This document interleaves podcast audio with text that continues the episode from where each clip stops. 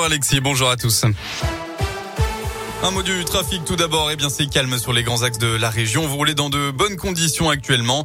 De son côté, Bison Futé le drapeau vert dans les deux sens aujourd'hui pour la Saint-Sylvestre. Un week-end assez calme et attendu. Ce sera tout de même orange dimanche dans le sens des retours dans toute la France.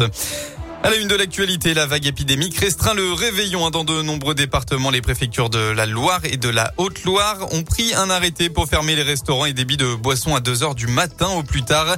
Il sera également interdit de vendre ou de consommer de l'alcool sur la voie publique à partir de 19h ce soir. Des contrôles massifs sont attendus tout au long de la nuit. D'ailleurs, avant d'aller réveillonner, mieux vaut s'auto-tester ce 31 décembre. C'est peut-être soir de fête pour vous, une soirée de la Saint-Sylvestre qui se déroule en plein rebond épidémique. Alors si le gouvernement n'a pas souhaité priver les Français de sortie, il appelle à la responsabilité, une demande a priori entendue puisque les autotests ont été dévalisés dans plusieurs pharmacies et grandes enseignes ces derniers jours. Mais encore faut-il s'en servir correctement. Alors pour ceux qui auraient pu mettre la main sur le précieux sésame, comment fonctionne un autotest? La réponse de Bruno Bifano pharmacien en Auvergne-Rhône-Alpes.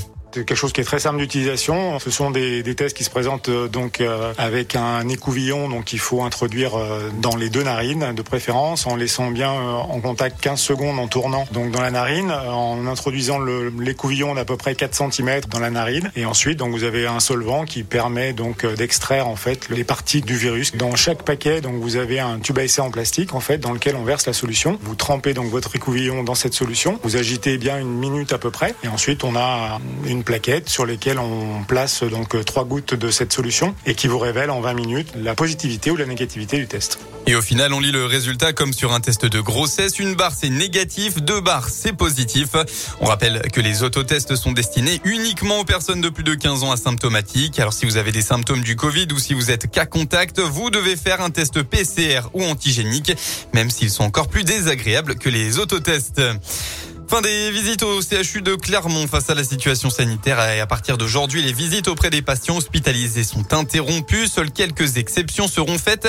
Ça sera du, du cas par cas, notamment pour la famille d'un patient en fin de vie ou dans les services de pédiatrie ou d'obstétrique.